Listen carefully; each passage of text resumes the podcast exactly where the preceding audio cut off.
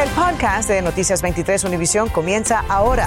Con todo lo que necesitas saber para estar al día. Hola, ¿qué tal? Muy buenas tardes. Les saludamos Sandra Peebles. Y Ambrosio Hernández. Un joven de 18 años murió al perder el control de su auto y caer a un canal en Sunrise. El hecho se convirtió en una doble tragedia cuando un buen samaritano intentó salvarlo y también murió. Rainé Anciani se nos une ahora con toda la información. Rainé, qué pena, ¿qué se sabe hasta ahora? Sandra Ambrosio, lamentablemente mucha tristeza, conmoción, y no solo aquí en los residentes de este complejo Residence of Sogras Mills, sino también en la escuela secundaria donde estudiaba este buen samaritano. Más temprano dieron este triste anuncio. Él recibió los primeros auxilios aquí cuando fue sacado del lago, pero no sobrevivió, murió en el hospital. Yo soy madre y me, sí, me da mucha tristeza que estemos pasando esto. Uno de sus vecinos, un joven de solo 17 años que caminaba este martes por la noche en la intersección de Silver Palm Boulevard y la calle 12, se lanzó al agua para rescatar al conductor del auto que cayó al lago y terminó perdiendo la vida. Lo primero que vimos fue de que sacaron a un cuerpo del agua ahí con los buzos. Mi nieta me llama, que su mejor amigo, que estudia con ella en el Western High School. Ya te le faltaba un solo año para graduarse. En la escuela Western High, sus compañeros estaban muy conmovidos. Tirarse al agua e intentar con todas sus fuerzas de salvar a alguien fue algo hermoso. El conductor fue declarado muerto en la escena. Estas líneas color naranja las marcaron los detectives mostrando el camino que tuvo el Lexus plateado cuyo conductor perdió el control. Los chicos pasan pero a 80, 100, increíble. Pedimos un semáforo, no estamos pidiendo mucho. Les recuerdo el dato, nunca está de más tener una pequeña herramienta de emergencia en su auto. La herramienta trae en una de sus puntas la manera de romper el vidrio. Algunas herramientas traen una cuchilla que puede usar para cortar el cinturón de seguridad si queda atrapado. Si usted ve a alguien caer a un lago, recuerde que los canales pueden ser muy profundos. No entre al agua si no tiene un entrenamiento especial. Atravesó el centro y siguió hacia el lago.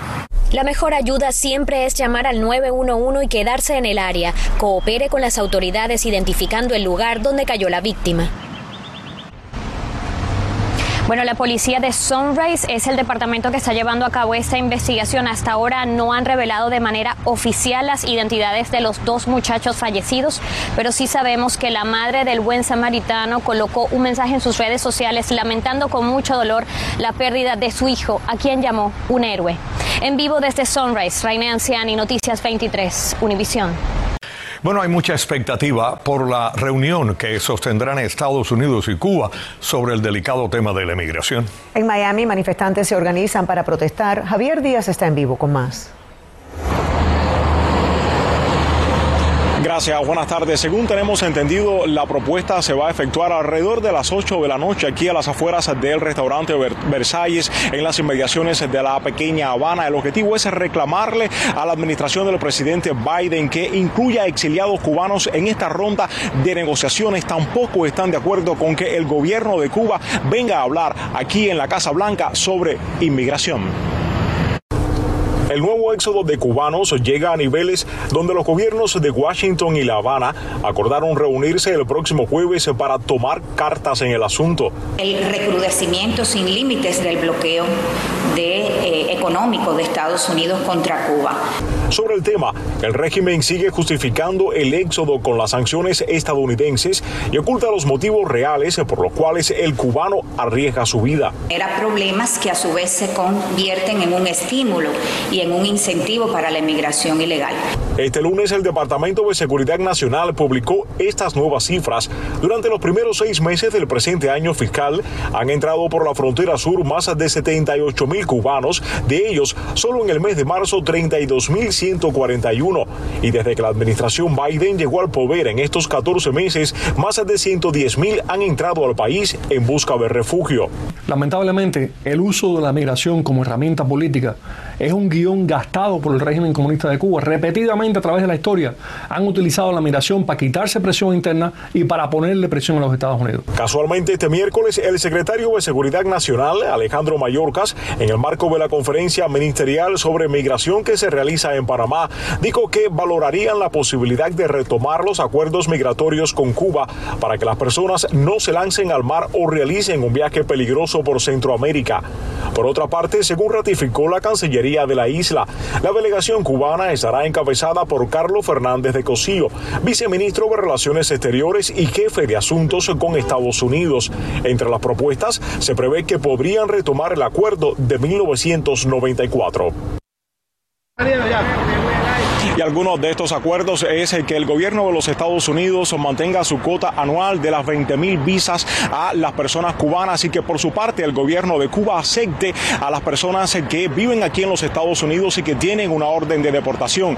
También se prevé que el gobierno de Estados Unidos le exija a Cuba que levante el visado a través de Nicaragua, por donde lógicamente han sido el aumento de este éxodo masivo.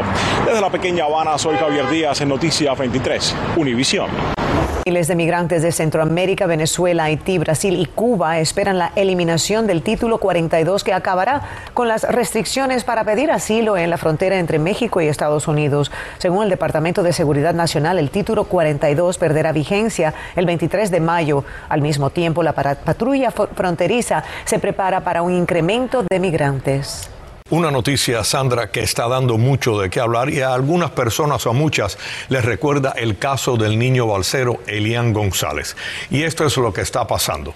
Un niño cubano está aquí de visita con su padre y la madre dice que no se lo quieren devolver y que ella solo dio permiso para que estuviera aquí de visita.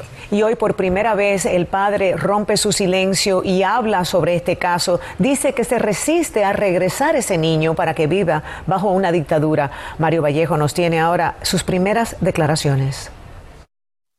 Ese niño desde que llegó aquí no quiere virar para atrás desde las oficinas de su abogado en la ciudad de Tampa, esta tarde rompe el silencio Joandri Calderón, el padre cubano-americano que se niega a enviar de regreso a Cuba a su hijo de cuatro años que viajó a los Estados Unidos en noviembre, autorizado por su madre en la isla para que pasara las navidades acá.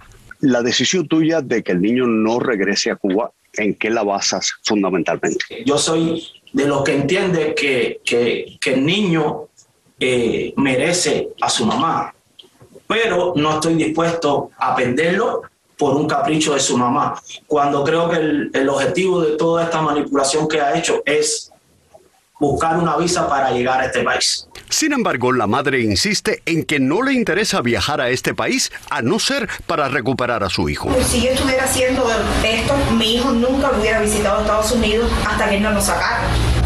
Yo, mi, mi único objetivo son mis hijos. Y ante de un juez, un jurado, eso se lo puedo demostrar. ¿Cuál fue el acuerdo preliminar que ustedes hicieron antes que el niño viajara a los Estados Unidos? Nosotros un acuerdo como tal no teníamos ninguno. Después de la separación siempre supimos que nuestros hijos iban a crecer aquí de una forma o de otra. Única y exclusivamente hice esto público necesito a mi hijo, porque mi hijo necesita de mí, aunque él diga lo contrario. Porque yo nunca le di autorización a él para que él se quedara con el niño. El niño ya lleva más de cinco meses en Estados Unidos. La madre no tiene otra opción que solicitar una visa humanitaria de emergencia para demandar ante una corte en Estados Unidos por la custodia de su hijo. Ese niño está aquí por voluntad de ambos y ahora, porque mamá no tiene esperanza de que va a venir a, Cuba, a los Estados Unidos en, poco tiempo, entonces ella quiere que regrese a un país que ella dice que, está que es insostenible, entonces ahora ella quiere que ese niño regrese este, con premura para allá. Las cortes de la Florida no van a hacer que ese niño regrese, ese niño va a permanecer aquí. Que el niño merece estar conmigo, porque yo soy su mamá.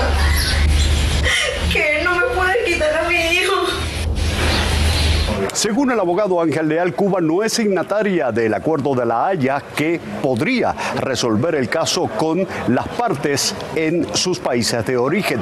Ella deberá viajar aquí y ante una corte reclamarlo. Mario Vallejo, Noticias 23, Univisión. Infórmate de los principales hechos del día. En el podcast de Noticias 23, Univisión.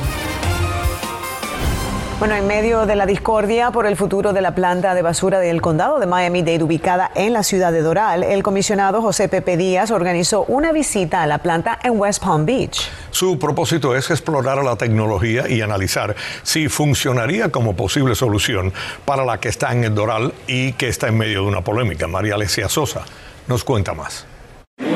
En respuesta a las quejas de decenas de residentes de Doral en la Comisión del Condado, el comisionado Díaz propuso visitar la planta de desechos que utilizan en Palm Beach. Aseguró que replicarla es su opción preferida. La eficiencia de esta planta que puede reducir los costos muchísimo en lo que es procesar la basura y también vender la electricidad.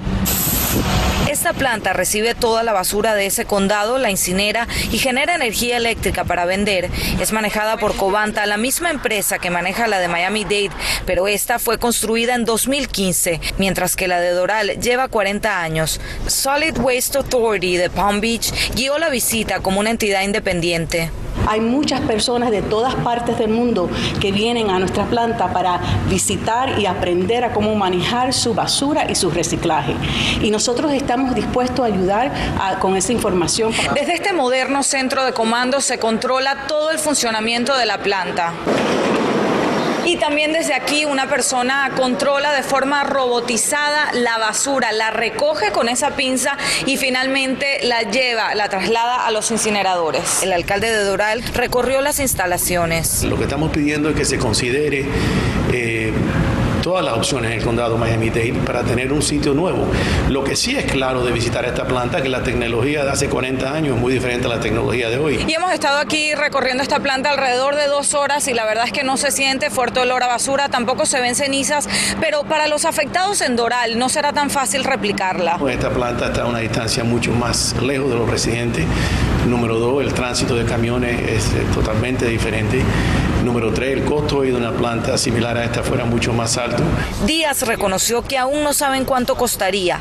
Residentes de Doral tampoco están esperanzados. No me parece factible por las siguientes razones.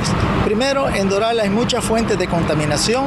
Segundo, no es solamente el dolor, el olor son las cenizas. María Alesia Sosa, Noticias 23 Univisión. Gracias, María Alesia. Bueno, como dijimos hace unos instantes, Estados Unidos está en medio de una crisis de consumo de opioides y los jóvenes son los más vulnerables. Y ahora la policía está pidiendo a la comunidad que esté muy atenta a esta crisis. María Fernanda López nos informa. Se aproxima la época de graduaciones escolares y ahora más que nunca la comunidad médica hace una alerta para que la celebración no se convierta en desgracia. Nosotros hemos visto eh, niños entrando que no saben lo que han usado. Quizás algunos han tratado de usar algo que se llama Xanax o el MDMA, algunos cocaína. Y como padres uno piensa, ¿cómo puede ser? ¿Cómo lo van a usar? Pero en ese momento que están en una fiesta, están con sus amigos, lo usan. Estados Unidos atraviesa una crisis de consumo de opioides que se disparó durante la pandemia y los jóvenes son los más vulnerables. Se ha visto que unos 900, casi mil eh, niños menores de 18 años han muerto durante la pandemia solamente por el COVID. En esa misma época, solamente en un año de 2020-2021, se ha visto casi 1.500 muertes de la sobredosis usando la fentanil. Esta semana la policía de Miami-Dade dio a conocer una redada alrededor de una escuela en Kendall, gracias a una pista anónima. Indicaba que habían actividades en un parqueadero localizado en la 93 Avenida con las 7 dos calles, la Sunset Drive, donde ellos indicaban que los vehículos llegaban por la mañana varias veces a la semana y había un intercambio de bolsas. La investigación llevó a la incautación de más de 15 maletines y 7 neveras playeras llenas de narcóticos. Además, el arresto de cuatro hombres. Es hasta sala de emergencia en el Hospital Memorial Health a donde llegan los jóvenes con sobredosis por opioides. Inmediatamente empiezan a ser tratados con Narcan o Naloxen. Aquellos que tienen una segunda oportunidad de vida se les ofrece inmediatamente entrar al programa de rehabilitación considerado ejemplo a nivel estatal. Quizás usamos algo una vez. Ese es el peligro, la una vez que te puede matar. Así que padres, alertas a estos síntomas. Si sus hijos buscan dinero, actúan sospechoso, están somnolientos, ansiosos, depresivos y tienen la respiración lenta, a lo mejor es un buen momento para buscar programas de rehabilitación llamando al 954-276-0920. Informó María Fernanda López, Noticias 23, Univisión. Bienvenidos a la información deportiva. Con una espectacular noche de Jimmy Butler, el Miami Heat derrotó ayer a los Hawks y se irán a Atlanta con ventaja de 2 a 0 en la serie al mejor de 7. Esta vez los visitantes ofrecieron más resistencia e incluso se acercaron a solo 3 puntos y apenas 2 minutos y medio para el final.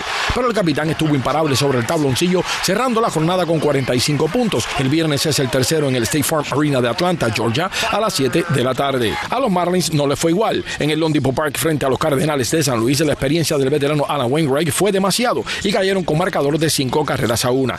Hoy le toca el turno a Sandy Alcántara frente al equipo que lo mandó a la Ciudad del Sol hace cuatro años a cambio de Marcelo Zuna. Los Florida Panthers sí continúan cerrando la contienda a todo tren y ayer lograron su oncena victoria consecutiva, esta vez en tiempo extra en Nueva York ante los Islanders. Sacha Barkov anotó el de la victoria, su tercero del juego y 37 de la temporada, asistido por Jonathan Herberto, quien con la asistencia asumió el liderato ofensivo de toda la liga con 111 puntos. Ernesto Clavelo, Deportes 23. Vea qué historia tan bonita. Carros de bomberos y de policía realizaron una caravana en apoyo al autismo. Todas las agencias de Miami-Dade y Broward participaron. El grupo salió desde North Miami, pasó por Metley, la alcaldía de Miami, y terminó en Crystal Academy, en Coral Gables, donde estudiantes autistas disfrutaron del evento. De aquí nuestro cariño a todos ellos. Muy buenas tardes. Acabas de escuchar el podcast de Noticias 23 Univisión.